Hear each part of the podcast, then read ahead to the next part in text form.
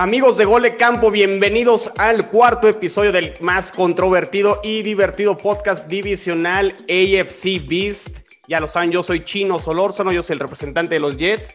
Y yo no sé ustedes, pero bueno, yo estoy al menos muy emocionado porque ya estamos a horas de que se lleve a cabo el draft de la temporada 2021. Y digo, no importa cuándo vayan a escuchar este podcast, ya verán eventualmente si lo escuchan después de que pase la primera ronda del draft, qué tan acertados estuvimos con nuestro mock draft. Y es que el episodio de hoy, el episodio número 4, va a ser un mock draft divisional de la división este y para eso me acompañan pues todos los representantes de esa división bestial de la AFC Beast. Y bueno, pues los voy a presentar a todos. Eh, Moro, ¿cómo vas con, con, tus Dolphins? ¿Ya contento, emocionado? Tienes dos picks de primera ronda. ¿Qué tal, Chino? ¿Cómo estamos? Eh, yo muy ansioso y muy emocionado, la verdad, por el pick alto que tenemos. Eh, ya estaremos hablando un poco, pero ya estamos a escasas 24 horas. Eh, ya está muy cerca esto y, y pues esperándolo ya. Muy bien, qué bueno, qué bueno, Moro. Togogo, los Patriotas, yo los veo dudosos, no saben ni qué les va a caer, qué puede pasar con los primeros picks. siguen con esa incertidumbre. ¿Cómo, cómo estás, Togogo? Muy bien, Chino, ¿cómo están todos? Eh, pues seguimos con una incertidumbre y más después de la noticia del día de hoy. Ya nos movieron a mover la, jugada y pues ya emocionados, ya quiero que sea mañana, honestamente. Sí, ya para sacarnos de, varias dudas y cómo van a, a porque ya prácticamente después del draft los rosters quedan prácticamente amarrados y nos podemos dar una idea de qué es el cómo, van a arrancar los equipos una vez que inicie la, temporada ya en septiembre. Jules, ¿qué onda? ¿Cómo estás? Pues esos Bills, pues muy tranquilos todo el offseason. ¿Así estarán en el draft el día de mañana? Pues hay un rumor de que pueden subir al 22 con Titans por, por el jugador que electrizante que también tenemos en mock draft ahí de, gol de campo. Pero la verdad es que para cuando van a tomar los Bills algún jugador, ya todo el mundo está muy ebrio y muy cansado, ya no, no importan esos dos. Entonces, vamos a darle con ustedes, muchachos. Perfecto, pues muy, muy bien, eh, Jules. Eh, bueno, por ahí si han estado al pendiente de las redes sociales de la cuenta de Twitter de, Gol de Campo. Hicimos un mock draft con todos los colaboradores de, Gol de Campo, del 1 al 32. Y vamos a hablar específicamente de estos jugadores que escogimos nosotros en la división este. Eh, esta división tiene seis, tiene seis picks en la primera ronda y vamos a hablar de, cada uno de ellos. Y pues con esto, pues el que inicia soy yo, porque mi equipo fue el peor la temporada pasada. Tenemos el pick número 2 y todo parecía que íbamos a ser el pick número 1, pero por ahí lo echamos a perder en ese partido contra los Rams en la temporada pasada. Pero bueno, creo que este prospecto de BYU y por ahí Jules incluso lo ve como un muy buen prospecto. Estoy hablando de Zach Wilson un coreback que en cuanto a tamaño no tiene eh, la estatura o la corpulencia, por ejemplo, como Trevor Lawrence, pero la, realidad es que es muy atlético, es rápido, se deshace eh, muy rápido del balón, creo que encaja perfectamente en el sistema de Mike LaFleur que viene del árbol de Kyle Shanahan, que ya, ya, ya lo conocemos, es un sistema ofensivo que es, eh, es propenso a los play actions, a los RPOs, y creo que encaja perfectamente en lo que quiere implementar eh, Mike LaFleur y el nuevo head coach Robert Sala. No sé cómo lo vean ustedes a Zach Wilson y de los prospectos de corebacks si realmente los Jets acertarían con este pick o se equivocarían y a lo mejor deberían ir por otro ahí como Justin Fields. Mira, Chino, yo, yo creo que es una excelente elección. Si te fijas entre los eh, del coreback prospecto 3, 4 y 5, eh, Lance Fields y Mac Jones, eh, cada quien sus mock drafts los cambia. Algunos dicen que van los Niners por Mac Jones, otros que Fields, o sea, ahí hay intercambio, pero si te fijas, Lawrence y Wilson no salen del 1 y 2, entonces creo que es una decisión, es algo unánime, eh, entonces yo creo que es la, decisión correcta de los Jets. Es el tiempo de, tomar buena paciencia. Eh, los corebacks que salen normalmente de BYU son garantía, la verdad, de, demostrar que pueden tomar decisiones correctas al momento de, tomar el campo. Y, no lo va a romper esta, este año, es la, realidad. Pero si le tienen la paciencia adecuada, 2022, 2023, nos va a dar mucho dolor de cabeza en la división. Creo que lo más importante, o sea, creo que todos lo tenemos claro, creo que va a ser Zach Wilson, es los siguientes picks de los Jets, que son bastantes cómo empiezan a, fortalecer o, acompañar o arropar a, Zach Wilson, creo que esa será la, clave de este draft para los Jets. ¿Tú, Entonces, la, la, clave es tu general manager. Correcto. Que creo que lo ha hecho bastante bien, ¿eh?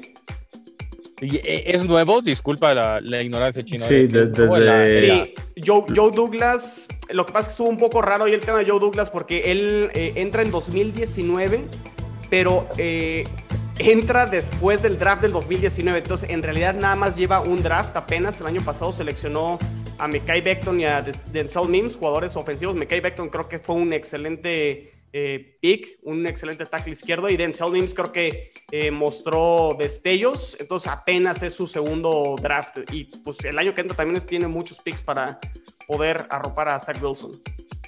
A mí lo único que me brinca, ah, me encanta ese jugador, Zach Wilson. Eh, creo que pues ya está más que cantado. Lo único que me brinca y lo vengo comentando en varios episodios ya con, nosotros es lo van a mandar a la guerra el primer año.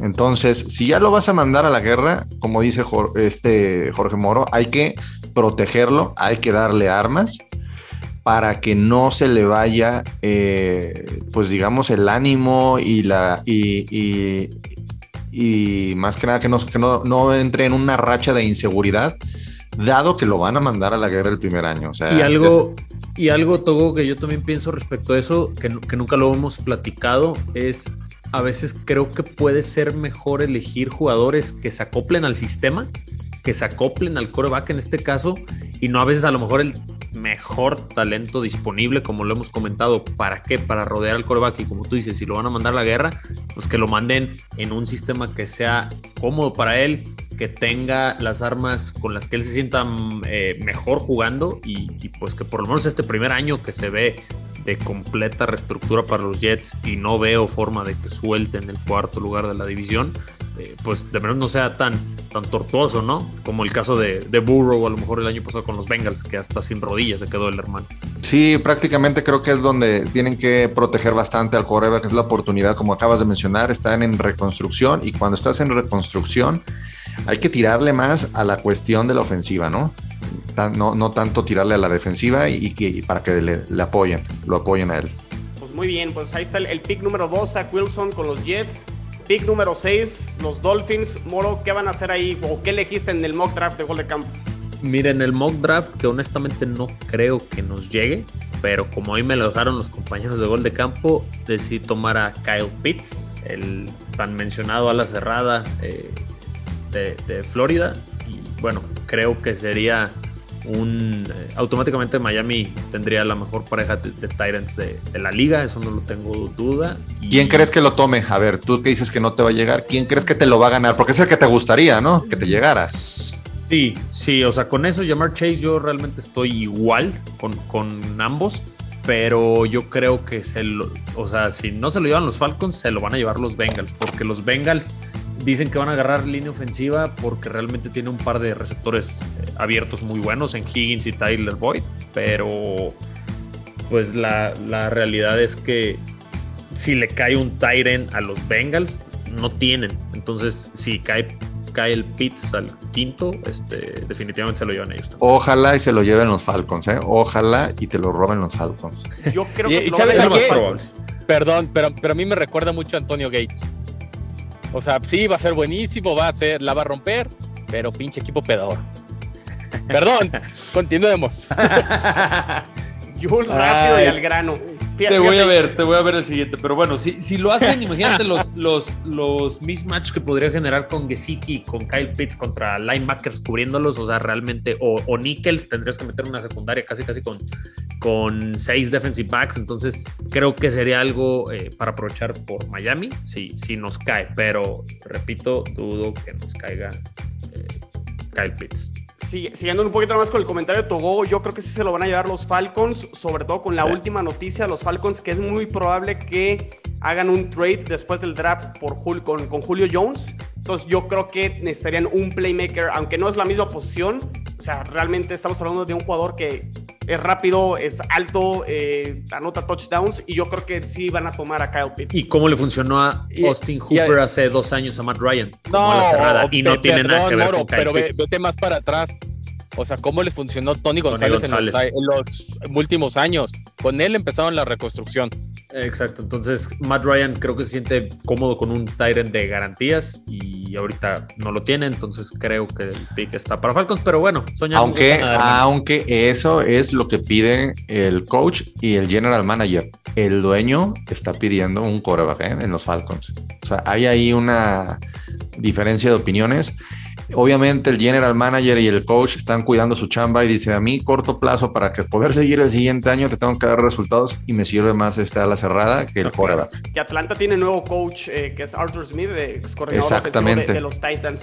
Exactamente. Y, ligando con eso, Togogo, pues realmente si los Falcons llegan a seleccionar un quarterback, pues ya entramos con tu pick número 15 y realmente ustedes no saben ni qué va a pasar, ni qué van a tomar, si se van a mover, se van a bajar los calzones por, yo, por, por, por, un coreback. Yo lo sigo diciendo. ¿Van a qué? Van a empeñar al Husky. No, mira, eh, lo sigo, eh, ya van varios episodios que lo comento, lo comenté también en el episodio de, de, OnlyPads, eh, que ya es el nombre oficial del, podcast. Perdón por este comercial. Sí, pues un comercial, ¿no? Porque al final somos la misma familia. Vayan a el Podcast. Este, eh, eh, eh, lo, que veníamos comentando, yo creo que depende, depende de la selección de los 49ers. Es vital la selección de los 49ers para ver quién es el que te queda. Si, si 49ers, por ejemplo, vamos, vamos haciendo un ejercicio. Bill Belichick tiene a Justin Fields como su número uno y 49ers elige a Mac Jones. Entonces, a lo mejor ahí no es necesario subir por los movimientos que se han dado las últimas horas, a lo mejor no es necesario y te pudiera caer Justin Fields. Pero si Justin Fields este, es tomado por los 49ers y es el quarterback número uno de Bill Belichick, entonces ya no tiene caso subir y esperar a ver qué es lo que te cae en el pick 15, si, qué quarterback te, te llega, porque es muy probable que ahora sí llegue un quarterback en el 15. Y si no te llega ese quarterback, entonces ya te vas por otra posición y ya agarrarás un coreback en la segunda o tercera ronda. A ver, pero ¿Tú, la ¿Tú, ¿Tú, elegiste a Mac Jones en el mock draft de gol de campo. Yo elegí a Mac Jones porque es el que me llegó. ¿Quieres que pase? No creo que pase. Y si no fuera Mac Jones, ¿qué, otro coreback te gustaría? Mira, te voy a dar, mi, te voy a, dar a mí este, mis gustos. Es primero Justin Fields, de los tres que van a estar disponibles. Después me iría a Mac Jones y al final Trey Lance definitivamente. ¿Por qué? Eh, porque Trey Lance jugó muy poco el último año, entonces este, fue de los tres corebacks, es el que jugó menos. Y eh, Justin Field lo veo más como, como Cam Newton, lo veo muy bueno, también Trey Lance como Cam Newton, pero, pero no sé, no sé, no sé, lo que yo he estado viendo en los videos me late más. Estuve en una división más competitiva en el college, ¿no? O sea, Ohio no es lo mismo que... Sí, que North Dakota. Pero es relativo eso, ¿no, Jules? Pero al final, al final yo creo que también el hecho de Justin Fields haber llegado a, esas instancias donde llegó Ohio, eh, muestran un poquito lo que puede sacar un coreback cuando hay momentos de presión. Entonces, este, eso es una ventaja que, yo le veo. creo que está más NFL ready y aparte todo el cambio que, que, acaba de suceder apenas en, hace, creo que fue esta mañana, ¿no? Fue, fue la mañana, sí, que el trade que hicieron los Broncos con, con Carolina. La Carolina. Que era otro de tus candidatos fuertes a tomar coreback. Entonces, pues, exactamente. eso, creo que el indicativo es que los Broncos no van por un coreback. Ni Carolina, aunque muchos dicen ¿eh? que sí. Yo digo que Carolina tampoco. Y, digo, realmente ahí la, mesa está puesta. Creo que hasta es como una invitación a los Pats, ¿no? Los, no, yo no creo porque. No, pero ya con el movimiento de hoy. Sí. Y Mac Jones, o sea, ¿de qué estás hablando? no, Drew, Drew Lock, ¿no? Drew, sí, sí, Drew Lock, Teddy Bridgewater y a lo mejor Mac Jones o Justin O Trey Lance, ¿para qué? ¿Para qué quieres tres? Creo que tres corebacks eh, pues posibles. podrían cambiar a Drew Lock, no Starters. sé. Algo raro pudiera pasar, ¿no? Nah, por Drew Lock te dan un sexta, una sexta ronda y unos abritones. ¿no? Yo veo, yo, yo veo más probable que suban de puesto eh, Chicago y, Washington, cualquiera de los dos, a que Carolina y Denver agarren quarterback. Sí, yo también lo veo más viable. Pero bueno, obviamente Carolina o Denver seguro les quitarían fuertes selecciones ¿no? a esos equipos que acabas de mencionar para darles esa posibilidad de elegir su prueba. Porque sí, realmente esos dos equipos no tienen. ¿Cuántas implicaciones en tu pick todo, eh? No, no, no, está. está que se equivoquen. Cada semana te cambian la jugada. Sí, sí yo, yo, yo, yo, es lo único que quiero, que se equivoquen. Que hagan lo que quieran, pero que se equivoquen. O es más, que suban, que den muchos picks y que no le peguen al, al coreback. Pero bueno, eh, no, no, no sé qué vaya, vaya a suceder. Pero... Y que Detroit tome coreback, ¿no? Para darle en la madre otra vez a, a Togo. Entonces, pues a ver, a ver qué sucede con este pick número 15. El siguiente pick, Moro, tu segundo pick de primera ronda, pick número 18. El que elegí en el mock draft es eh, Jalen Phillips, que es un eh, jugador de, línea defensiva, Edge, de la Universidad de los Miami Hurricanes. Entonces se quedaría en casa. ¿Y por qué eh, necesitan esa posición? ¿Es de las mira, más importantes? Es, la necesidad después de wide receiver, la necesidad que ahí con Kyle Pitts se puede salvar porque pues, realmente es una ala cerrada completamente orientado a recibir pases. Eh, la segunda necesidad más importante que tiene Miami es en la línea ofensiva, con el cambio que hicieron con los Texans de Brian McKinney por um, es este Shock Lawson, que era el, el contrario de Manuel Ogba en, la línea defensiva, entonces necesitan alguien que presione y creo que eso vendría a complementar eh, pues a, Emanuel Ogba muy bien, ¿no? Y creo que es el único punto débil, a lo mejor también un linebacker por ahí, pero es el único punto que yo veo realmente débil en la defensa de Miami actualmente. Entonces, a, mí lo que me gusta de cuando eligen Edge en, en primera ronda, normalmente son como pues medianones o bust. Y, el, ejemplo más claro es Jateon Clowney. O sea, como que, ah, le eligieron y bueno, no. Fue, fue nada más cumplidor, ¿no? O sea, pero la verdad. Pero sigue con trabajo, Jules. Yo, sí, pero ya es súper. Parece que está en la Liga MX jugando en el Correcaminos, cabrón. Yo quiero ser promotor, ¿eh? El de Jadevian Clowney. Sí, la verdad, este, digo, Miles Garrett, ese sí es un jugadorazo estelar, pero Miami hizo hace varios años, creo que en el 2015, un cambio como del 13 al número 3 para seleccionar de Oregon a Dion Jordan, que era un prospecto que traía todo para ser el nuevo JJ Watt y resultó ser un petardazo, duró como cuatro años ahí robando y nomás no pudo dar el levantón. Entonces, sí, no, todavía me acuerdo ese y, duele. Yo estaba bien emocionado ese día y, pues nomás, nomás no dio el ancho, pero es lo que necesita Miami, yo creo. A ver, yo tengo una pregunta, Moro. ¿Qué prefieres en ese pick número 18? ¿Un receptor o un edge? No, edge. Togo, porque digo, realmente Miami, el pick 6 va a tomar eh, a fuerza receptor. Yo no creo que me llegue Kyle Pitts. Si no me llega Jamar Chase, probablemente bajen un par de spots para agarrar a Waddle o a Devonta Smith. O sea, eso está cantadísimo. Con Miami va por un receptor. Entonces te dirías receptor y edge en la, en la primera ronda. Es correcto, sí, o sea, eso es definitivo, porque también la clase de, de este cazacabezas en este 2021 viene muy fuerte. O sea, hay como unos 4 o 5 proyectados para ser incluso primera ronda. Entonces, es, es jugador. Ahora sí que se combina lo que hemos hablado en los anteriores eh, episodios, ¿no? Se combina el talento con la necesidad del equipo, ¿no? Si no llega a pasar esto, ¿es un error de draft? Sí, claro. Sí, definitivo, porque eh, dice línea ofensiva, proteja tu coreback. El año pasado seleccionaron eh, en las primeras dos rondas, no sé si dos o tres linieros ofensivos. Entonces, eh, es una línea joven, inexperta, pero que tiene un tope más alto. Pero, pero se les acaba de ir uno, ¿no, Moro? Eric Flowers y un guardia que se regresó a Washington Football Team era cumplidor, realmente fue un boss de los Giants, fue una primera ronda hace como unos cuatro años, me parece.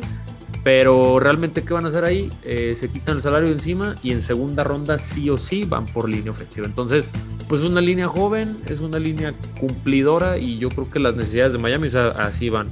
Wide receiver, después edge y después línea ofensiva. Y ahí el, un linebacker. Listo. Terminamos y nos quedamos con la división este, de mis acuerdos. Vas a ver. Tengo, mis dudas, Moro, pero bueno.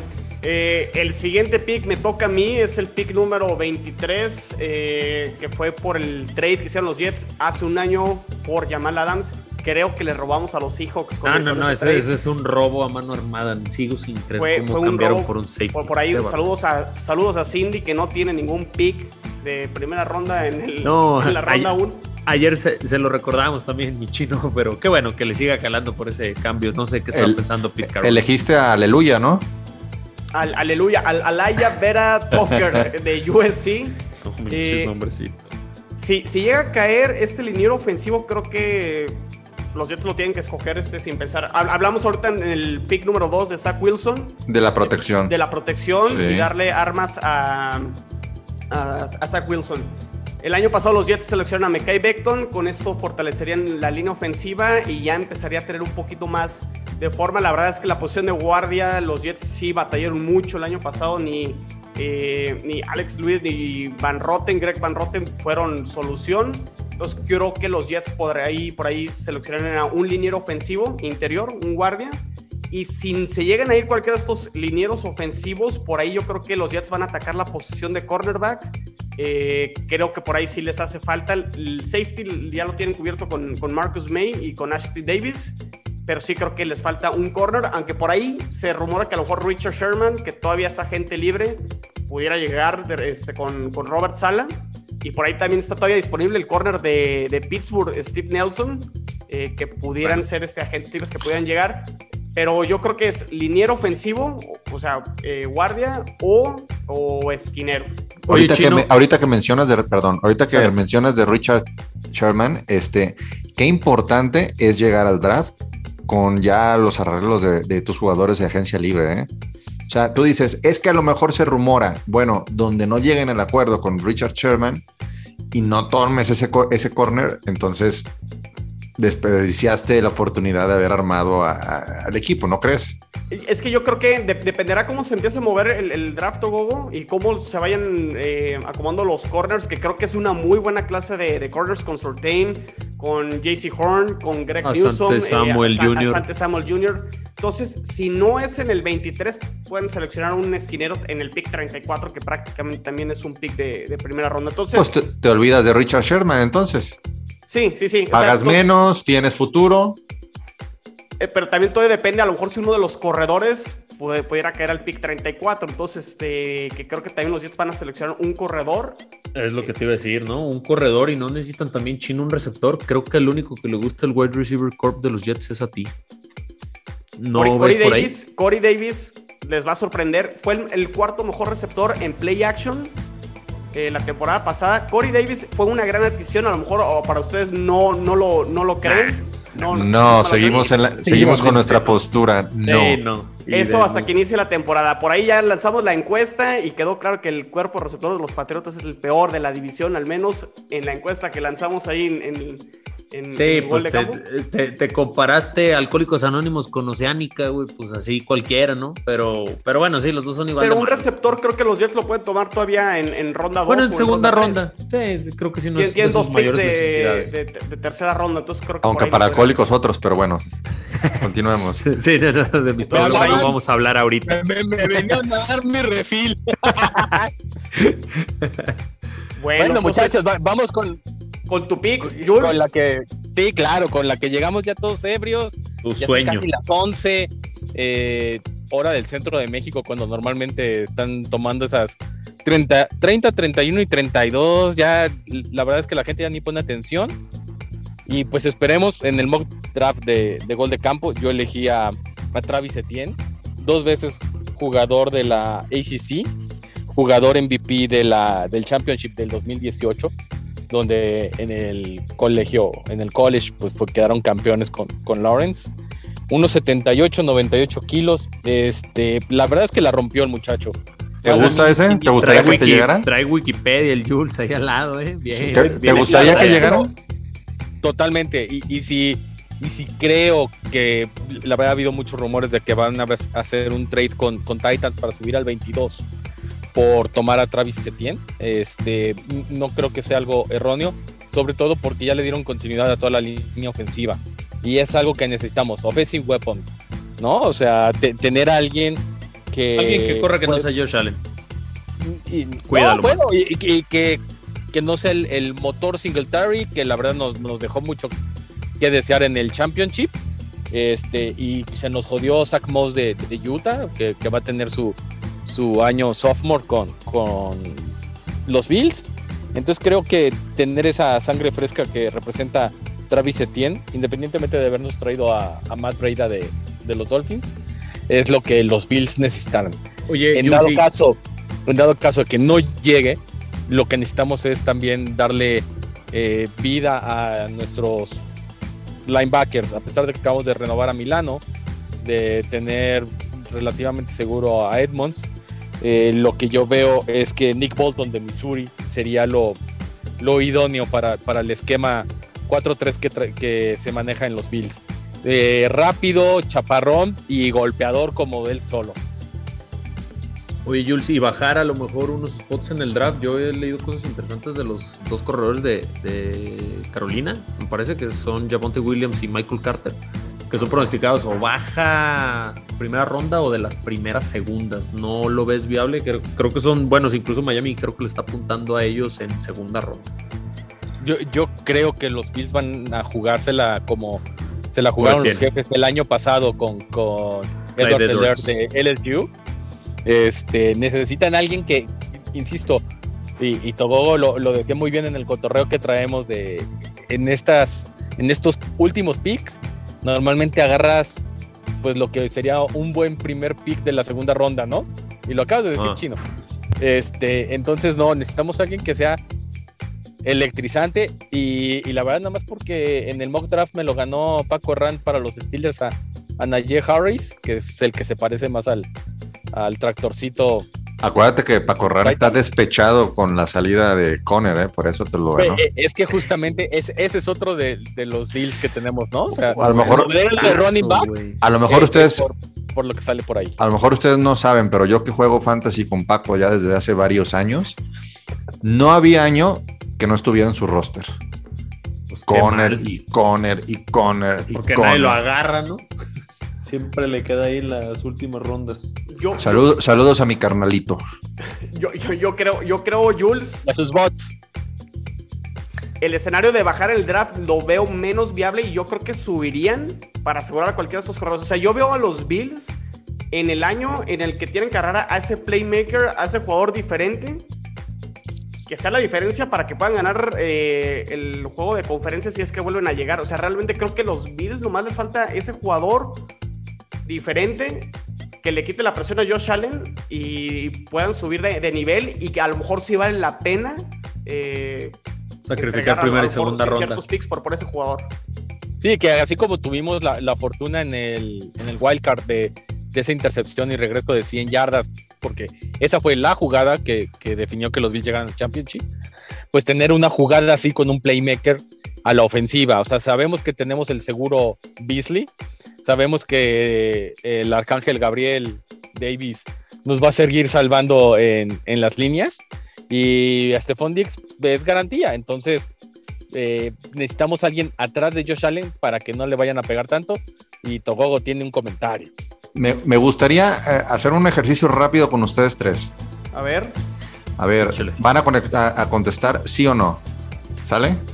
Y van a, van a, a- a agarrar los, sus dedos hasta formar el número 5. Empezamos así en cero. Para los que no nos están viendo, este, es- tenemos el puño y vamos a abrir la mano. Eh, los Jaguars, quarterback, sí o no. Sí, Sí, Ok. Los Jets, quarterback, sí o no. sí, sí, sí. Los 49ers, quarterback, sí o no. sí. sí, No. Los Atlanta Falcons, quarterback, no, ok. No, No. Cincinnati Bengals, quarterback. No, No, no, Miami Dolphins, quarterback. no, no, no, Detroit Lions, quarterback. no, no, no, Carolina Panthers, quarterback. no. no. Denver Broncos, quarterback. Con lo de hoy ya no. No, Ok, este, Dallas Cowboys, quarterback. No, no, New York Giants, quarterback. no, Philadelphia Eagles, quarterback. no, no, Los Angeles Chargers, quarterback. no. Minnesota Vikings, quarterback. Híjole, maybe. Ay, con ese, con este escenario de que solo se han ido tres, digo, en mi caso, yo digo que sí. Ok, tú eres el que dice que sí, tú, Jules. Sí, también sí. Yo digo que no. ¿Tú, Chino? ¿Los vikingos? Sí. No, no, no, coreback no. Ok. New England, New England Patriots, coreback. Ahí están. Sí, Ahí Sí, está. claro. Nos llegó el coreback sin hacer un, un trade. Sí, ¿Es posible que nos llegue el coreback sin hacer el trade?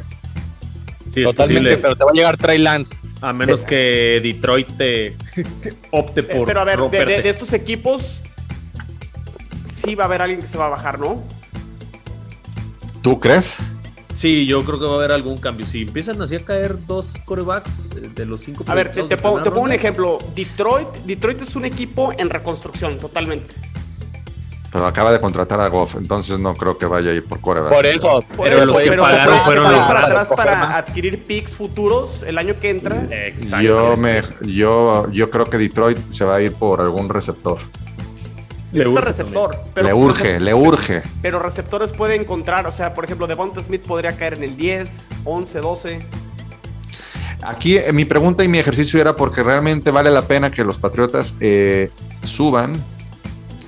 Eh, Yo digo que no, ¿eh? O Mira, es- con- es con que el todo escena- pronóstico, La verdad es que no. por la noticia de hoy. Este, este ejercicio lo hice por la noticia de hoy, porque hasta el día de hoy nos despertamos con que Denver sí podrá ir por coreback. Hoy en la noche, hoy cerramos con que no. Pero, ¿cómo se llama? Digo, de acuerdo a Togogo, yo creo que sí les caería un coreback en el escenario ideal, pero acuérdate lo que pasó en, que fue hace tres años, cuando se fueron Darnold, Rosen, eh, hubo como tres equipos que cambiaron hacia arriba para tomar coreback. Entonces, mm, Gracias, o sea, bajo el a y a los Bucks por esa séptima selección. No, tampoco no, No salen. no creo. Ok, Pero- ¿quiénes podrían hacer trades? Falcons, ¿aceptaría un trade? Seguro, puede ser. Eh, los. Bengals, Bengals, No, No. no. Este, Miami tampoco, Detroit sí. Detroit sí, Detroit Carolina sí. Carolina, ¿tú crees que Carolina? Sí, Denver también. O sea, atrás. ya no van a agarrar coreback bajo el escenario, pero pueden bajarse para A ver, a- Carolina, a- en subasta. Su, ¿no crees que Carolina debería de trabajar en proteger a Sam Darnold hoy por hoy que lo acaba de adquirir? Deberían. Sí, pero un equipo desesperado para subir por coreback les puede regalar dos Muchos segundas picks. rondas y su primera ronda se bajan unos seis spots, se lo ponen encima a los Patriotas y agarran su liniero ofensivo. Pero, pero a ver, yo, yo les hago una propuesta. En vez de estarles jugando aquí a la vuelta de cristal, pues qué tal si nos esperamos a ver qué sucede mañana en el draft. Es la ansiedad, la ansiedad. Vamos a ver qué tan certeros estuvimos con, con nuestro mock draft. En dos semanas analizaremos estos picks, ya veremos quién ganó a lo mejor el draft, ese famoso comentario, quién ganó el draft, de repente como que es muy ambiguo y luego en este, los equipos que ganan en abril no terminan ganando en septiembre, pero bueno, lo, Green lo Bay y. Filadelfia siempre lo pierden. Y en dos semanas, justamente el 12 de mayo, sale el calendario. Entonces, para que estén pendientes, por ahí vamos a hacer, vamos a empezar a hacer ejercicios de predicciones y a ver cómo, cómo terminan estando los calendarios de cada uno de los cuatro equipos de la división. Jóvenes, ¿algo que quieran agregar antes de despedirnos? Pues yo me. Pues a disfrutar el día de mañana es un- una, ve- una vez al año y, lo comentábamos eh, antes de iniciar esta grabación. Creo que es un pre-draft, una semana muy atípica. Hay, hay demasiadas cosas en juego que, que no todos los años la, la- la- la tenemos y no es porque mi equipo esté involucrado en eso, pero simplemente este, es un draft atípico, ¿no creen? Totalmente.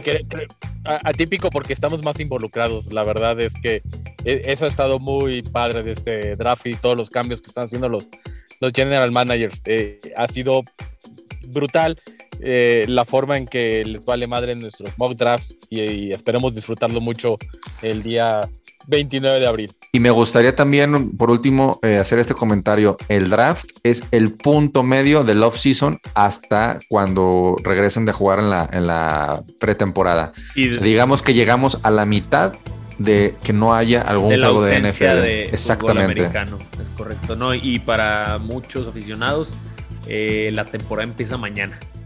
Entonces, Por eso me eh, embriago para aguantar. Es correcto, es ahí empieza la emoción de todos los que disfrutamos este bello deporte y bueno, pues, Pues esperar sí, nada sí. más. Pues amigos, si ustedes escuchan este episodio antes del draft, no se vayan a perder. Gol de Campo va a tener un evento en vivo. Va a haber un live eh, con Pablo. Por ahí estén al pendientes de las redes sociales de Gol de Campo. Ya veremos dentro de dos semanas qué tan certeros estuvimos. Y sigan todas las redes sociales de Gol de Campo. Y pues nos vemos en la que sigue. Saludos.